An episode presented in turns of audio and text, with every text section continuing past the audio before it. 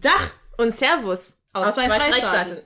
ich bin Sarah, die 100% deutsche, aber auch 50% sudanesische Studentin aus Halle. Und ich bin Carmen, die 100% italienische, aber auch 100% deutsche Bildungsreferentin der Petra Kelly Stiftung. Und ihr seid bei dem Podcast Die Farbe, Farbe der, der Nation gelandet. Was machen wir hier? Hier reden wir über komplizierte Themen wie Alltagsrassismus, Identität, Heimat und Integration mit einer gewissen Ironie und ganz direkt. Weil schon viele diese Themen betrachten, aber eher über die Integration der anderen reden, als über die eigene Erfahrung. So folgt uns in diese ewige Diskussion.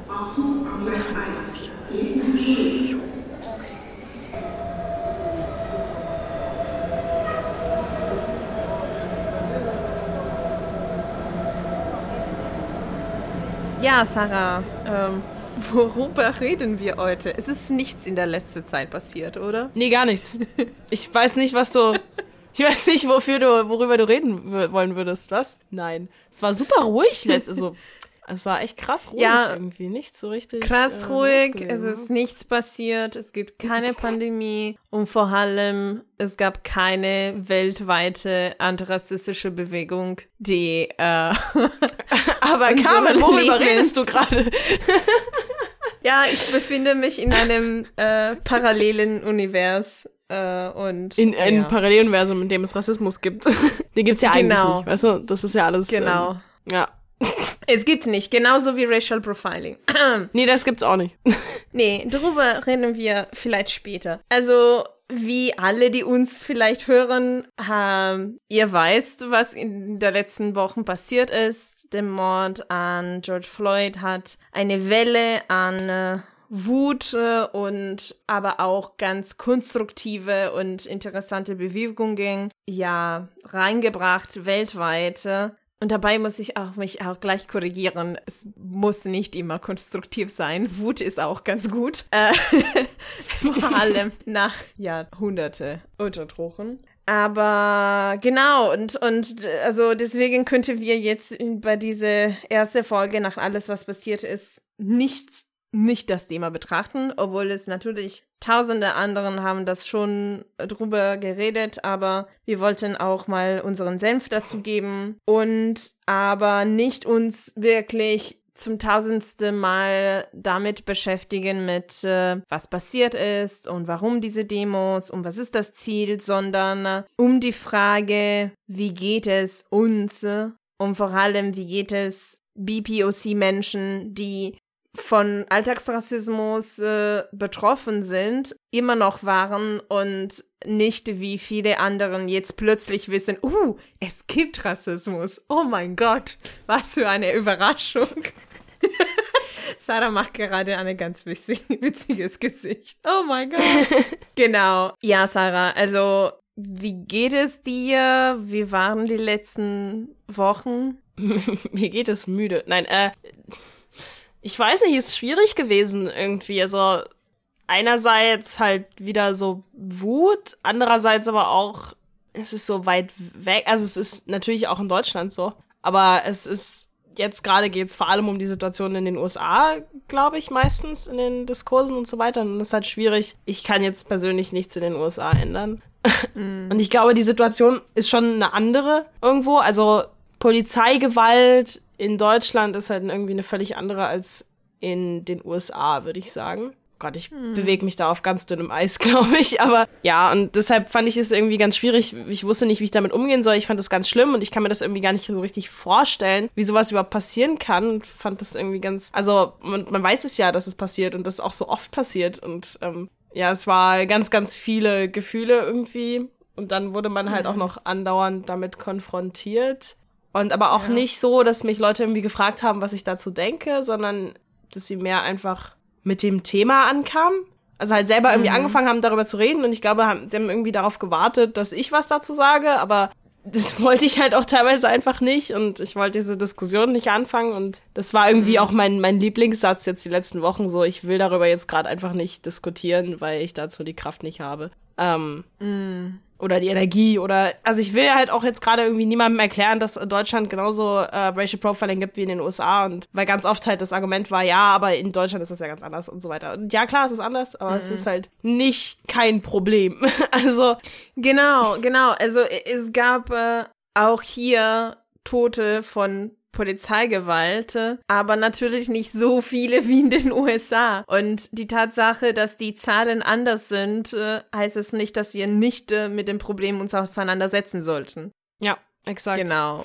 Ja, also dieser Satz, was du gerade gesagt hast, ich habe gerade keine Kraft, finde ich äh, sehr wichtig zu betrachten, weil äh, ich das Gefühl hatte, dass plötzlich, äh, als das Ganze passiert ist, dass alle AktivistInnen oder Leute, die sich schon vorher mit dem Thema befasst haben, würden plötzlich aufgerufen, noch sich mehr zu aktivieren, sich ständig zu äußern und das alles in einem Moment, was eigentlich eher der Trauer gewidmet sein sollte, meiner Meinung nach. Ich meine, eine Person ist in eine total würdiglose Zustand gestorben. Und auch wenn keinen von uns persönlich George Floyd gekannt hat, es ist trotzdem der, der Nähe und der Krasse der Geschichte, es war wirklich eine Art von Gemeinschaftstrauer. Und dann äh, Leute, die in Trauer sich befinden, noch so einzufordern, ja, aber jetzt sag mal was äh, zu dem Thema und ständig und jeden Tag finde ich schon krass. Also ich meine, viel, ich habe so einen Respekt von Leute wie beispielsweise Alice Esters äh, von dem Podcast Feuer im Brot äh, oder Tupo Kaugette oder Aminata Touré aus, aus Schleswig-Holstein. Die waren ständig in den Medien und haben sich ständig geäußert. Aber die haben wirklich sich zusammengerafft, glaube ich. Weil ja. Man, man ist ja auch im, irgendwo im Schock. Also ich meine, man muss das ja alles erstmal verarbeiten. Und äh, gerade weil man ja dann auch irgendwie über die eigenen Erfahrungen mit der Polizei und so nachdenkt. Und irgendwie muss das alles erstmal mhm. ankommen irgendwie. Jetzt mal, es kamen ja dann auch noch ganz, ganz viele andere Fälle wieder hoch irgendwie. Also mhm. ähm, das war jetzt so ein Riesending an, an Wut und, und Trauer und irgendwie allem gleichzeitig. Und ähm, man konnte dem ja auch nicht entfliehen. Andauernd kam das Thema irgendwo auf oder es wurde irgendwie in den Medien diskutiert oder so. Ich, ich konnte davon ja auch irgendwie nicht so richtig weg. Und wenn dann halt noch jemand ja. kommt und irgendwie sagt, naja, in Deutschland gibt's das Problem ja nicht oder ähm, ja, er war ja auch irgendwie kriminell oder sowas. Und dann denke ich mir jedes Mal so, ja, aber äh, Todesstrafe ist jetzt plötzlich okay oder was? Also ich meine, genau. das ist so, ich, ich verstehe diese Argumentation nicht. Also sie suchen ja verzweifelt nach einem Grund, nicht darüber nachdenken zu müssen, dass das einfach keine Verhältnisse sind, dass wir irgendwas ändern müssen. Also zumindest mhm. habe ich so das Gefühl, dass viele Weiße jetzt plötzlich damit konfrontiert waren, wie scheiße alles ist eigentlich. Und da wieder so eine Reaktion, so eine Gegenreaktion kam, die ganz eklig ist oder naja, also schon irgendwie ehrlich gesagt. Also Mhm. Gerade wenn man nach Gründen sucht, warum jemand den Tod verdient hat, da bin ich irgendwie raus. Also das verstehe ich absolut nicht. Ja. Ähm, nee. Und das, das finde ich, also ich glaube, da kann ich safe sagen, das finde ich echt widerlich so. Ja, also es war eine komische Zeit irgendwie die letzten Wochen. Ähm, ja. Mm -mm. Und man hat ja auch irgendwie noch so seine ja. eigenen Probleme, ne? So Arbeit oder so, Uni, keine Ahnung. Ja, genau, genau. Also äh, keine von uns ist so professionell äh, 24-7-Aktivist. Ja. oder sowas. Ja, das kommt dann hinzu, natürlich. Ähm, ja, für mich war auch also das war so, so eine, eine Welle von, von Emotionen. So am Anfang, äh, ich, ich weiß nicht, es gab keine Demo in Halle, richtig? Ähm, ich glaube, es gab eine kleine Demo, aber das war irgendwie ja. äh, ganz komisch organisiert. Also ich habe irgendwie nicht so richtig okay. viel mitgekriegt. Aber okay. ähm, ja. Also ich fand total cool und schön, dass ganz viele junge Leute diese Demos auf einmal organisiert haben, ganz viel über Social Media kommuniziert haben. In München, ich glaube, das war die große Demo, sogar größer als Berlin mit 25.000 Menschen. Ähm, da bin ich hingegangen, natürlich, weil äh, naja, ich wollte einfach mal Solidarität zeigen und, und schauen, dass, dass es genug Leute gab und dann waren wirklich so viele. Und dann, äh, naja, es war eine Mischung von cool, es gibt so viele Menschen, die das Thema wichtig finden und andererseits, ja, aber wir befinden uns immer noch in Corona-Zeiten, um, obwohl fast alle die Maske getragen haben ich habe mich am, am Ende trotzdem so, so am Rande gehalten, wo mir Platz gab und Distanz und so, weil, ähm, naja. Was ich auch äh, gedacht habe, war die ganze Zeit, ja, ich bin hier eher als Ally und ich wollte einfach nur still sein und nichts sagen. Wirklich, so, just want to shut up und, und zuhören. Aber es gab auch so viele so Schilder, die, wo, wo drauf stand etwa Silence is Violence weißt, und sowas, bist du, äh, irgendwie auch. Ja. ja, genau. Silence is Violence äh, in, in der Richtung. Genau. dass dass wenn du nicht sagst, äh, du bist auch Teil des Problems quasi, des, des rassistischen Systems. Weil Solidarität zu zeigen heißt nicht nur an den Black Tuesday teilzunehmen und, und so über Social Media was zu machen, sondern vor allem, wenn du, wenn vor dir rassistische Fälle passieren, mal ein Zeichen zu geben, dass es nicht okay ist äh, und zur Seite der Person zu stehen, äh, die davon betroffen ist. Aber ja, also, also es war wirklich hin und her auch für mich. Aber ich habe mir wirklich gedacht die ganze Zeit, wie geht es den Leute? Ähm, und wir hatten auch das Gespräch in dem der Podcast-Community, in der Gruppe, in der wir auch sind, mit den anderen BPOC-Podcastern. Deswegen haben wir ein paar von unseren KollegInnen eingeladen, uns eine Nachricht zu schicken. Und die erste, die das gemacht hat, war die liebe Thea von Podcast Donna Sore. Und jetzt hören wir sie an. Moin, moin. Mein Name ist Thea und ich bin vom Donnersody Podcast. Die Frage, wie geht es dir, hat man mir ehrlich gesagt im Zusammenhang mit Rassismus noch gar nicht gestellt. Und als ich die Frage gelesen habe, musste ich schon fast weinen. In das Weinen sind echt viele Gefühle mit eingeflossen. Zum Beispiel Wut, Frust, Erschöpfung, aber auch Erleichterung. Wut, weil man sich als POC seit Jahren den Mund fusselig redet und immer wieder auf dieselben Missstände hinweist und Frust, weil die dominanten Fragen in Gesprächen und Interviews oder auch bei Tweets und Gesprächen im Internet immer so Sachen sind wie wie hast du Rassismus erlebt? Was hast du erlebt? Und woher kommst du wirklich? Ja, diese Frage wird 2020 immer noch gestellt. Es ist, als ob man immer wieder dazu gezwungen wird, in so eine Schublade zu passen und so einen, ich nenne das Rassismus-Porno, zu performen, immer wieder dasselbe zu erzählen, immer wieder das Traumatische wieder zu erleben. Und ich habe auch selten das Gefühl, dass nicht POC, also Weiße, genau zuhören. Zum Beispiel wird der Rassismus gegenüber asiatisch gelesenen MitbürgerInnen immer noch größtenteils ignoriert und einfach nicht angehört. Aber es gibt auch Gutes. Zum Beispiel die Erleichterung, die ich bei der Frage verspürt habe, wie geht es dir? Und diese Erleichterung, die ich verspürt habe, ist zum Teil, weil ich halt Gleichgesinnte BPOC gefunden habe, mit denen ich mich austauschen kann, sei es online, sei es über Podcasts. Und ja, genau wie die PodcasterInnen von die Farbe der Nation, solche einfachen, aber sehr, sehr wichtigen Fragen wie, hey, wie geht es dir stellen? Und nochmal Erleichterung, weil ich gelernt habe, dass ich auch durch meinen Podcast und durch eine einzelne Stimme doch eigentlich viel bewirken kann. Und ich habe mich in diesem ganzen Chaos der letzten Woche, glaube ich, selbst wiedergefunden. Ja, das war jetzt die Nachricht von Thea. Danke, Thea. Das, das ist einfach so süß. Ja, oh, ich mag sie so gern. Ja, ähm, wirklich, was Thea gesagt hat dabei, dass ähm, diese, diese Mischung an, an gute und, und schlechte Gefühle, diese Frage, wie geht es dir, hatten wir eigentlich schon mal erwähnt, äh, als wir ganz am Anfang unserem Podcast diese Frage, wo kommst du wirklich her, so betrachtet hatten. Wenn du dich erinnern kannst, am Anfang hast du gesagt, ja, was mir wutig macht, ist nicht die Frage an sich, sondern das ist quasi die allererste Frage, ist, die dir gestellt wird von einer Person, die du gerade kennengelernt hast. Also dass quasi, dass du nicht als eine normale Person wahrgenommen wirst, wo die erste Frage ist, wie heißt du, wie geht es dir oder was hattest du von einem Tag? Keine wie Ahnung. Wie war dein Tag? Oh, das wäre voll nett eigentlich. Wenn Leute wie, war so wie war dein Tag und so? Sonne, woher kommst du? What the fuck? Ja.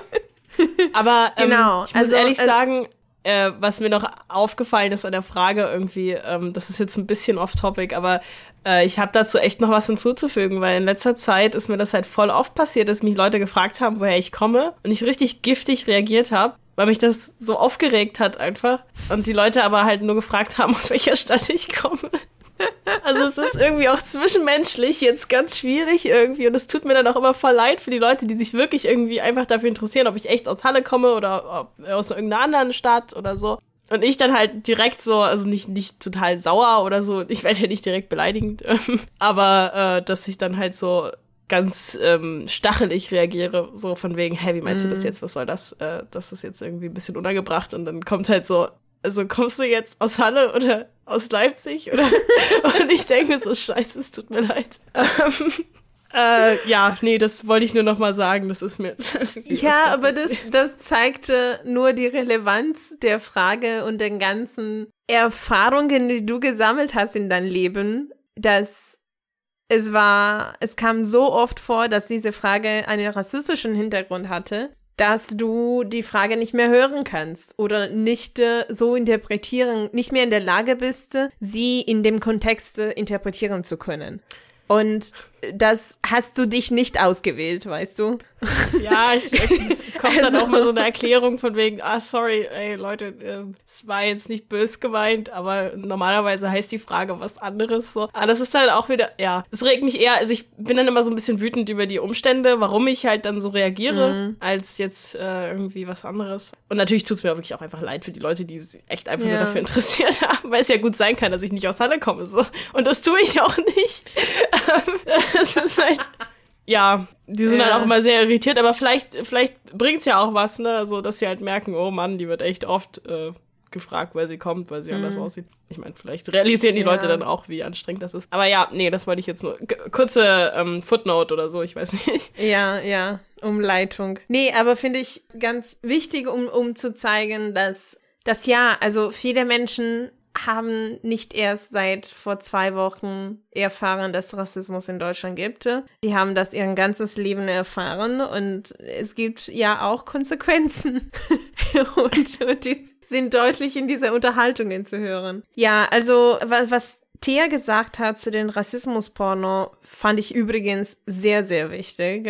Und zwar diese Tendenz, ja, jemanden mit, mit irgendwelchem Migrationshintergrund oder Vordergrund ständig nach den eigenen Rassismuserfahrungen zu fragen. Also, dass ähm, jetzt, dass plötzlich das Rassismusgespräch hip geworden ist äh, und alle darüber reden und es gibt tausende neue Podcasts darüber oder Playlists, äh, keine Ahnung. dass äh, das Wichtigste ist nicht äh, das Gespräch über die Lösungen oder was machen wir damit oder die Tatsache, dass es ein systemisches Problem ist, sondern äh, ich kenne mich ja mit, mit dem Fernsehszene in, in Deutschland nicht so gut aus, aber in Italien ist es mindestens so, dass es vor allem in dem privaten Channel, Kanäle, diese ganz trashy Programme gibt, wo äh, man über das Leiden der Menschen ständig redet äh, und der hat Krebs gehabt und äh, es hat sich durchgekämpft äh, oder keine Ahnung, der hat eine lange Beziehung äh, und und äh, es ist wieder da und so, so, solche ganz so emotionale, volle Programme, wo eigentlich äh, auf das Leiden der Menschen kapitalisiert wird. Und ich habe das Gefühl, dass gerade wir uns quasi in einem von diesen Fernsehprogramme befinden, wo ständig nach deinen Leidenerfahrungen gefragt wird, wie das äh, das Wichtigste wäre, was dich als Person ausmachte. Weißt du? Ähm, ich war, also ich habe irgendwie andere Erfahrungen gemacht gerade in letzter Zeit. Ist mehr okay. so, dass mich weiße, vor allem weiße Menschen, muss ich sagen, ähm, mhm. mehr so von mir wollen, dass ich ihnen sage, dass Rassismus gar nicht so ein krasses Problem ist Aha. Und also gar nicht so hören. Also ich weiß nicht. Ich glaube, die Leute wollen halt einfach nur hören, ja, wie, so schlimm wie in den USA ist es eh nicht bei uns und ist alles nicht so dramatisch und so und wir müssen uns darüber jetzt hier eigentlich nicht so, also vielleicht bewege ich mich einfach in völlig falschen Kreisen und das sind alles toxische Menschen, aber eigentlich nicht.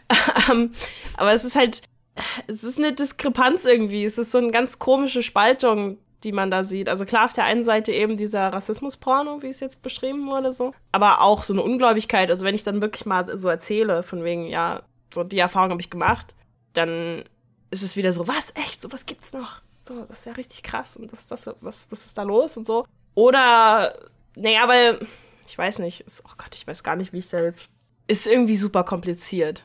Also, weil ich jetzt auch in letzter Zeit halt äh, öfter irgendwie damit konfrontiert wurde und so und es halt ganz, ganz viele verschiedene Reaktionen gibt irgendwie. Mhm. Ja, wie gesagt, also auf der einen Seite eben diese Leute, die nicht so richtig glauben wollen, dass Rassismus noch so ein großes Problem ist. Dann auf der anderen Seite Leute, die eigentlich nur hören wollen von den Individuen, die irgendwie scheiße sind oder rassistisch sind und dann sind auch nur die das Problem und nicht irgendwie so eine mhm. Overarching große Diskriminierung, die halt einfach ein gesellschaftliches Problem ist und die man nicht mit Einzelpersonen, die irgendwie kacke sind, erklären kann. Mhm. Das ist fast wie in den USA, wo sie meinen, dass äh, es, es war nur ein Bad Cop. Äh, genau, genau, genau. Aber hat. so ist es mhm. ja nicht. Und die schlimmsten Erfahrungen, die ich mache eigentlich, sind ja nicht diese großen Rassismuserfahrungen, wie, mhm. also Gewalt oder ob jetzt verbal oder körperlich oder so. Natürlich sind die super scheiße, aber das Schlimmste ist ja eigentlich immer diese, diese ganz kleinen, vielen Sachen im Alltag. Also dieses jeden Tag und das, das, das ist ja das, was einen eigentlich so abschleift irgendwie. Also was einen halt mhm. halt immer wieder klar macht, okay, man gehört nicht so richtig zur Gesellschaft, man ist halt irgendwie so Teil davon, aber auch nicht so richtig. Und eben diese kleinen Sachen, die teilweise auch irgendwie lustig sind. Also ich meine, letztens hat tatsächlich wieder mal jemand so ganz langsam und deutlich mit mir geredet. Ähm, What? Ja, so richtig offensichtlich dachte dieser Mensch halt, dass ich kein Deutsch spreche oder so. Hat so ganz langsam und deutlich und hier kannst du vielleicht in der Bibliothek. Ich arbeite in der Bibliothek. Und ich weiß nicht, also aber sein erster Gedanke, also es war eine männliche Person, ähm, sein, sein erster Gedanke war halt mhm. einfach, nee, die, die spricht kein Deutsch. Und, und das finde ich, also, ne, man hört mich auch lachen. Ich finde das irgendwie lustig, weil es halt auch so lächerlich war. Aber auf der anderen Seite ist das halt wieder so eine Sache, die halt passiert ist und die mich wieder irgendwie da so naja, es ist so ein kleiner Stich irgendwie jedes Mal. Und, und das sind auch diese kleinen mhm. Sachen. Na klar war das keine Gewalt und äh, nachdem ich geantwortet habe, hat das auch gelassen, weil ich meine, man hört mich ja jetzt reden. ähm, aber das sind ja die kleinen Sachen, die eigentlich anstrengend sind und die vor allem auch eigentlich zeigen, was das Problem in der Gesellschaft ist. So mhm. meiner Meinung nach. Aber ja. diese kleinen Sticheleien. Nee, das ist wie, wie immer ein Problem Mangel an Bildung und Bewusstsein über das Problem und Empathie über was den anderen passiert, ja. Ja, vielleicht äh, das Stichwort äh, zu der Frage, wie geht es dir, könnte dieses Gefühl der Erschöpfung sein. Ja. Das hatte, äh, wir hatten uns darüber unterhalten mit einer anderen Podcasterin, Denise, die hatte auch mehrere äh, so Interviews, so rund um der Zeit äh, die, die erste große Demo zu Black Lives Matter ähm, gegeben und meinte auch, dass sie wirklich erschöpft war weil eben dieses ständig sich mit dem Thema auseinanderzusetzen und dann auch das Gefühl zu haben, nicht wirklich zugehört zu werden. Das ist, wie, wie Thea auch beschrieben hatte. Ähm, also weiße JournalistInnen stellen jetzt plötzlich die Fragen an Menschen mit anderer Hautfarbe, nur weil sie es wahrnehmen, dass es plötzlich wichtig ist, aber nicht, weil sie wirklich die Inhalte hören wollen. So in der Richtung mit der Mord. Aber ja, vielleicht, äh, ähm, wir haben jetzt die ganze Zeit über Gefühle mh, mm, geredet. Die waren ja Thema unserer Folge. Und wir haben aber auch die ganze Zeit gesagt, dass das Schlimmste ist, dass man über die persönliche einzelne Geschichte fokussiert und nicht über das systemische Aspekte des, des Rassismus. Also, dass es institutionalisiert ist, dass es sehr verbreitet ist äh, und nicht über Lösungen geredet wird. Und wir befinden uns natürlich in einer Phase jetzt. Äh, wir nehmen auf, was ist denn der 10. Juli? Morgen sollte noch eine andere Demos äh, stattfinden. Ähm, bin gespannt zu sehen, ob sie gleich groß sein werden wie die ersten oder nicht. Aber auf jeden Fall, es wird jetzt gerade ein bisschen weniger in den Medien darüber geredet. Und wenn wir plötzlich mal eine gute Idee hatten über so konkrete Schritte, wie geht es weiter mit diesem Gespräch? Und zwar diese Untersuchung, Studie, Analyse in der Polizei über Racial Profiling. Dann kommt der Horst Und sorry, ich bin normalerweise nicht so politisch, parteiisch und so bei Die Farbe der Nation, aber dieses Mal habe ich wirklich laut gegen mein Fernsehen geschrien, als ich die Nachrichten gehört habe zum ersten Mal. Er meinte, es gibt kein Racial Profiling in Deutschland. Deswegen brauchen wir diese Studie nicht. Was, was sagst du dazu, Sarah? Ich erwarte von diesen Menschen jetzt nicht so ein krasses Bewusstsein über gesellschaftliche Probleme, generell, glaube ich.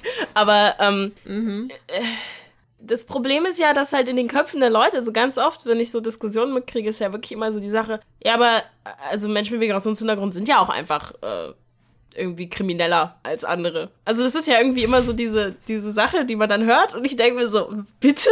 Was? Warum? Nein! So.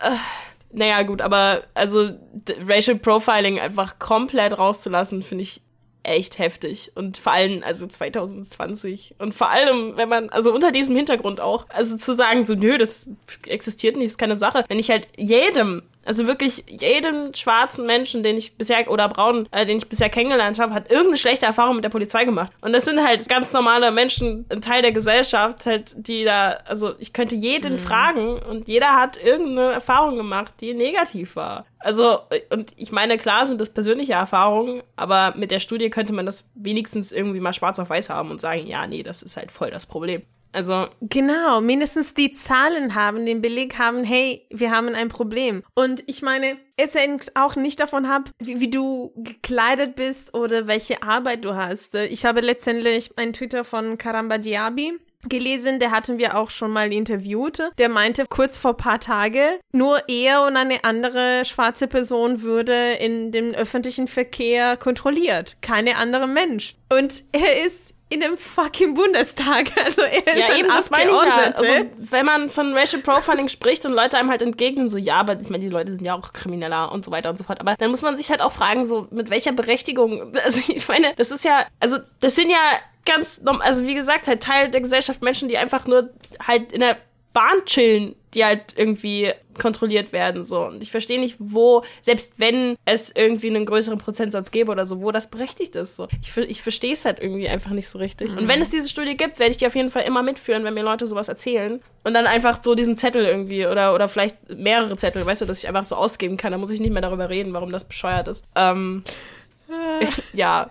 Aber vor allem witzige Sache, ich habe letztens einen, einen schwarzen äh, Bahnkontrolleur gesehen tatsächlich. Und ich, mhm. es war irgendwie der erste schwarze Bahnkontrolleur, den ich je gesehen habe. Und ich habe das so gefeiert. Ich war richtig glücklich. Ich habe so richtig gegrinst in der Bahn, weil ich mir dachte, meine Güte, wie cool.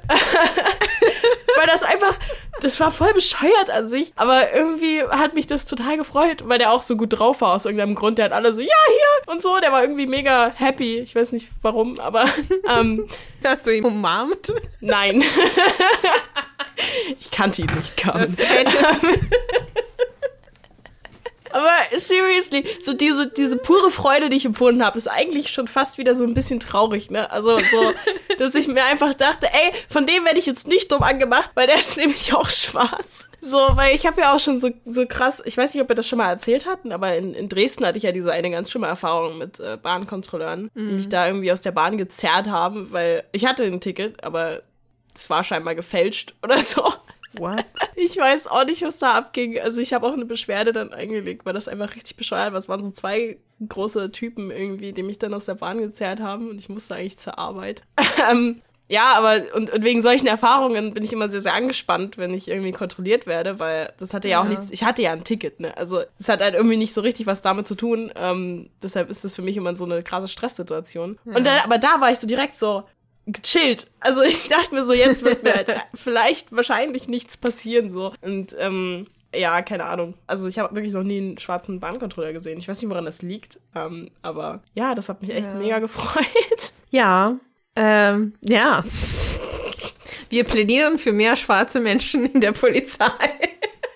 Überall. Also ich meine, das ist ja Überall, generell so ja. Representation und so. Aber ähm, ja gut, aber die Sache ist ja eben auch nicht gelöst mit mehr schwarzen Polizisten. Es gibt ja Nein, auch relativ ne? viele schwarze Polizisten in den USA. Ja, Es ist halt Natürlich, das ist nicht äh, löst das Problem nicht von alleine, weil die anderen so 70 Prozent oder mehr sind weiß und ungebildet. Aber ich habe ich hab auch das Gefühl, das ist eben genau das Schwierige, wenn man institutionellen Rassismus ansprechen möchte, dass es so schwer greifbar ist. Also, weil du kannst ja nicht sagen, so, der ist schuld, weißt du, und dann schmeißen wir den raus oder so und dann ist halt alles wieder gut. Es ist halt so unglaublich schwierig für alle Beteiligten, da irgendwas zu ändern, dass es wahrscheinlich deshalb auch den Leuten lieber ist, dass sie von solchen Individuen hören, die halt kacke sind, von, äh, ja, das ist halt ein Nazi so, ne, kein Problem, den sperren wir ein, dann ist alles gut. Aber wenn man realisieren muss, dass es halt ein gesamtgesellschaftliches Problem ist, dass im Endeffekt jeder Mitschuld hat, der irgendwie Teil der Gesellschaft ist, äh, dann wird das halt so quasi unmöglich. Dann ist das so ein Berg, der so unüberwindbar irgendwie erscheint, weil alle Lösungsansätze auch so krass radikal sind irgendwie und man auch nicht so richtig weiß, wo man überhaupt anfangen soll. Also,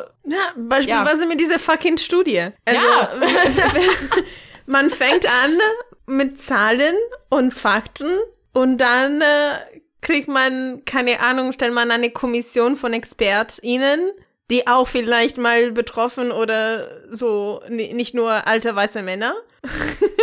und das wird schwer. Das wird sehr und, schwer. und das wird sehr, sehr schwer. Und dann fängt man an, über Lösungen zu reden, vor allem so, keine Ahnung, Fortbildungen und langfristige Pläne. Ich weiß, dass es sau schwierig ist, äh, über langfristige Pläne zu reden in einer Politik, wo jeder paar Jahre mal eine Wahl gibt äh, und man ständig um, um den eigenen Post qua- quasi betteln kann und Sachen versprechen muss. Aber Na, wenn es um Gefühl- Institutionen geht, äh, die Institutionen bleiben, die Menschen gehen. Die Institutionen können auch verändert werden, wenn man das, die Wille hat. Auf jeden Fall, ja.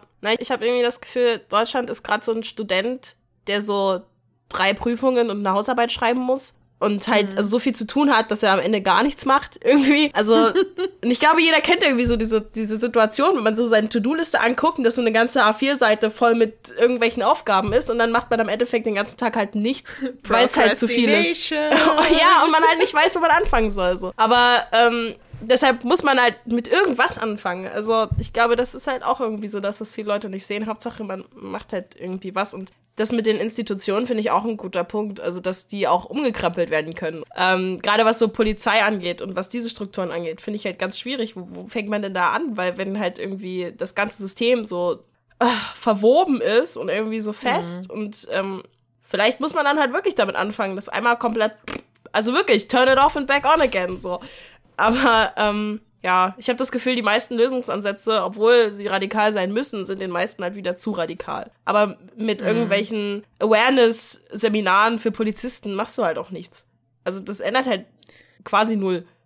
Naja, ich glaube, ich glaube schon eigentlich. Also, okay, ich bin vielleicht eine Idealistin, aber ich sehe, Bildung ist immer die Antwort auf fast alle Probleme. Und natürlich ein einziges Awareness-Seminar reicht nicht. Das stimmt schon. Jeden Montag, Awareness-Montag. Awareness-Montag, ja. Aber, ähm, keine Ahnung, eine Quota einzuführen äh, von, von Menschen mit Migrationshintergrund in gewisse Institutionen posten, damit die schwarze Person ist nicht mehr, was du auf die Straße siehst, sondern auch deine Kollege oder deine Kollegin. Natürlich können wir ni- nicht die Menschen komplett ändern, aber Möglichkeiten und Räumen schaffen, wo diese Begegnungen, wo diese Änderungen stattfinden können. Ja, ich glaube, mir ist das wieder zu individuell irgendwie, aber äh, ja, an sich. Ich glaube, es muss halt vor allem die Möglichkeit geben, Polizisten ohne fürchten zu müssen, dass man irgendwie selber davon Leid widerfährt und so, ähm, anzeigen zu können. Also, dass man die einfach anzeigen Ja. kann, wenn irgendwas passiert. Und dass die Gerichte das nicht einfach irgendwie wegwischen, dass man dann davon nicht irgendwelche Morddrohungen kriegt oder so. Also, dass halt, dass das einfach möglich ist überhaupt, weil äh, die Erfahrung auch von Weißen ist ja, dass wenn man einen Polizisten anzeigt und versucht sich zu beschweren, dass man dann die komplette Polizei gegen sich hat. Und das kann ja nicht angehen. Also, dass die halt so einen ähm, so einen Schutz quasi haben, das muss das muss einfach weggehen. Also, das kann nicht Ja, man sein. bräuchte tatsächlich diese, diese so unabhängige Institution, Beschwerdestelle, Ja. die nicht äh, innerhalb der Polizei sind, äh, sondern quasi oben oder dazwischen. Ja, an wen man sich wenden kann, wenn was läuft schief. Und ja, Es gibt eigentlich viele Lösungen und viele Ja, an Ideen. sich schon, ja. Ähm, das Problem ist eben, glaube ich, wirklich die politische Wille. Ja, und definitiv. ich bin gespannt, wie es sich die Lage entwickeln wird, ob das auch ein Thema für die nächste Bundestagswahl sein wird. Hoffe ich, dass die Aufmerksamkeit da bleibt, weil es ist jetzt nur ein Monat her, dass das Ganze angefangen hatte, oder weniger, drei Wochen. Und äh, es ist schon mal anders. Ja, schon. Aber irgendwie, also ich weiß nicht, vielleicht passiert ja tatsächlich was. Ich hoffe es auf jeden Fall. Aber ich habe irgendwie das Gefühl, wenn halt 90 Prozent der Politiker, die tatsächlich irgendwie was ändern können, nie solche Erfahrungen gemacht haben. Hm. Ich weiß es nicht. Also klar kann man irgendwie von einer solidarischen Gesellschaft ausgehen und, und denken, okay, ja, die werden schon irgendwie was machen, aber andererseits sehe ich das irgendwie nicht so richtig. Also ich weiß nicht, ich finde es, ja, die Politik ist halt, weiß ich, ziemlich festgefahren bei sowas. Ich weiß nicht. Ich habe irgendwie, also gerade was Quoten angeht, aus irgendeinem Grund, die werden so gar nicht gern gesehen. Aber eben auch, was halt das Aufbrechen von solchen Strukturen angeht.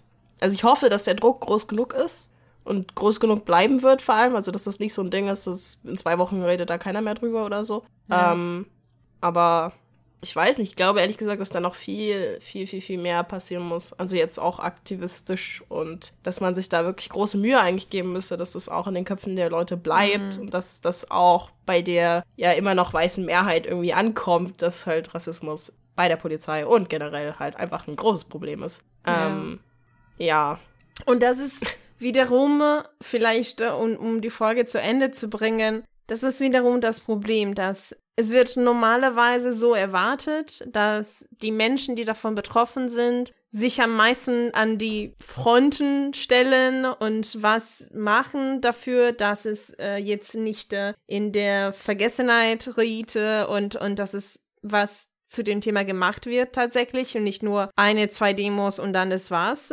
Aber das sind die gleichen Menschen, die, wie wir am Anfang gesagt haben, eigentlich komplett erschöpft sind und von diese externe, aber auch interne Erwartungen an sich, äh, ja, leiden und ja, sich zusammenreißen sollen, um, um das weiterzumachen. Deswegen fände ich viel cooler, wenn wir nicht äh, von BPOC-Menschen erwarten würden, dass sie ständig was zu dem Thema äußern, sondern dass es endlich mal einfach nur weiße Menschen was machen.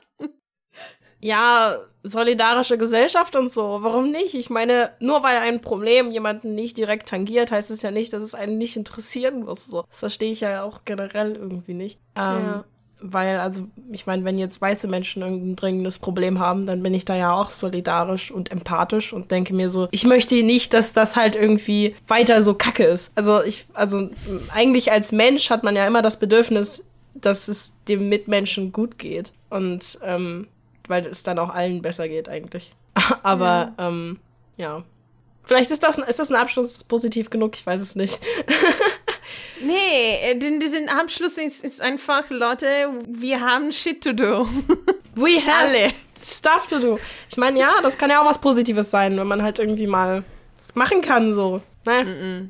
Ja. Aber ähm, ja, müssen alle anpacken. Genau. Also einfach mal die Einladung. Es gibt, äh, ähm, so wurden jetzt in den letzten Wochen mehrere Liste von BPOC-Podcasts oder welche Bücher sollte man reden, um über Rassismus reden zu können, solche Sachen. Die werden wir alle in den Show Notes dieser Folge posten. Wenn ihr was damit machen möchtet, hört ihr einfach diese Stimmen, lies mal die Bücher von Alice Tupoka, Noah Show und, und alle mögliche andere, um dann fähig zu sein, äh, sich zu empören und was damit zu machen. So, ja, man könnte beispielsweise eine Unterschriftsammlung äh, anfangen, damit man anfördern kann, diese so unabhängige Polizeikontrollinstitutionen einzurichten, beispielsweise. Oder mh, dass man äh, wählen geht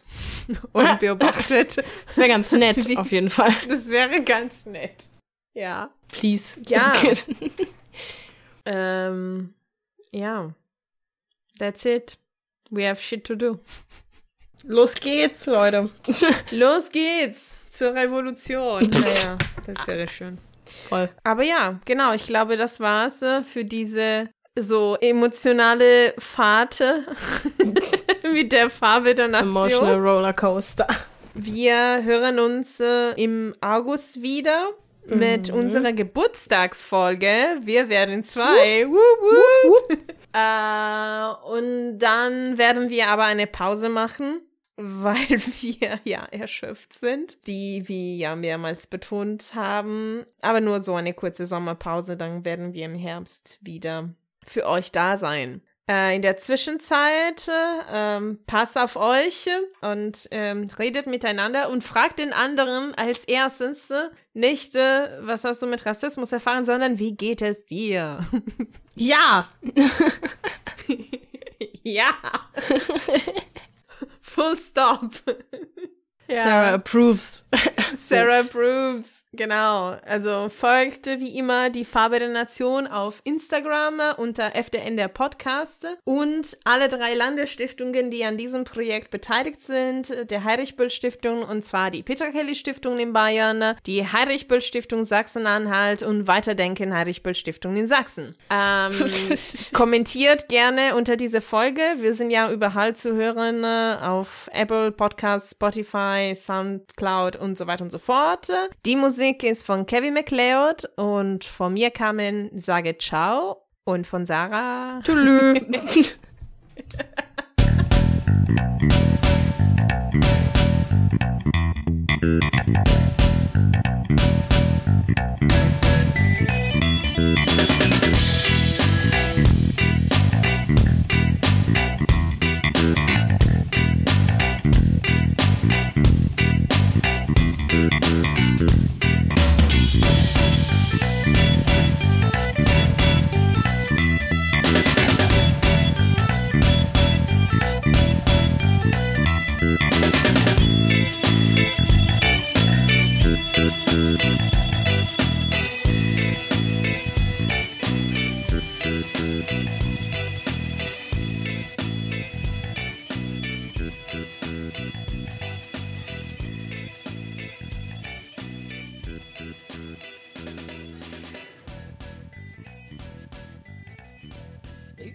richtig.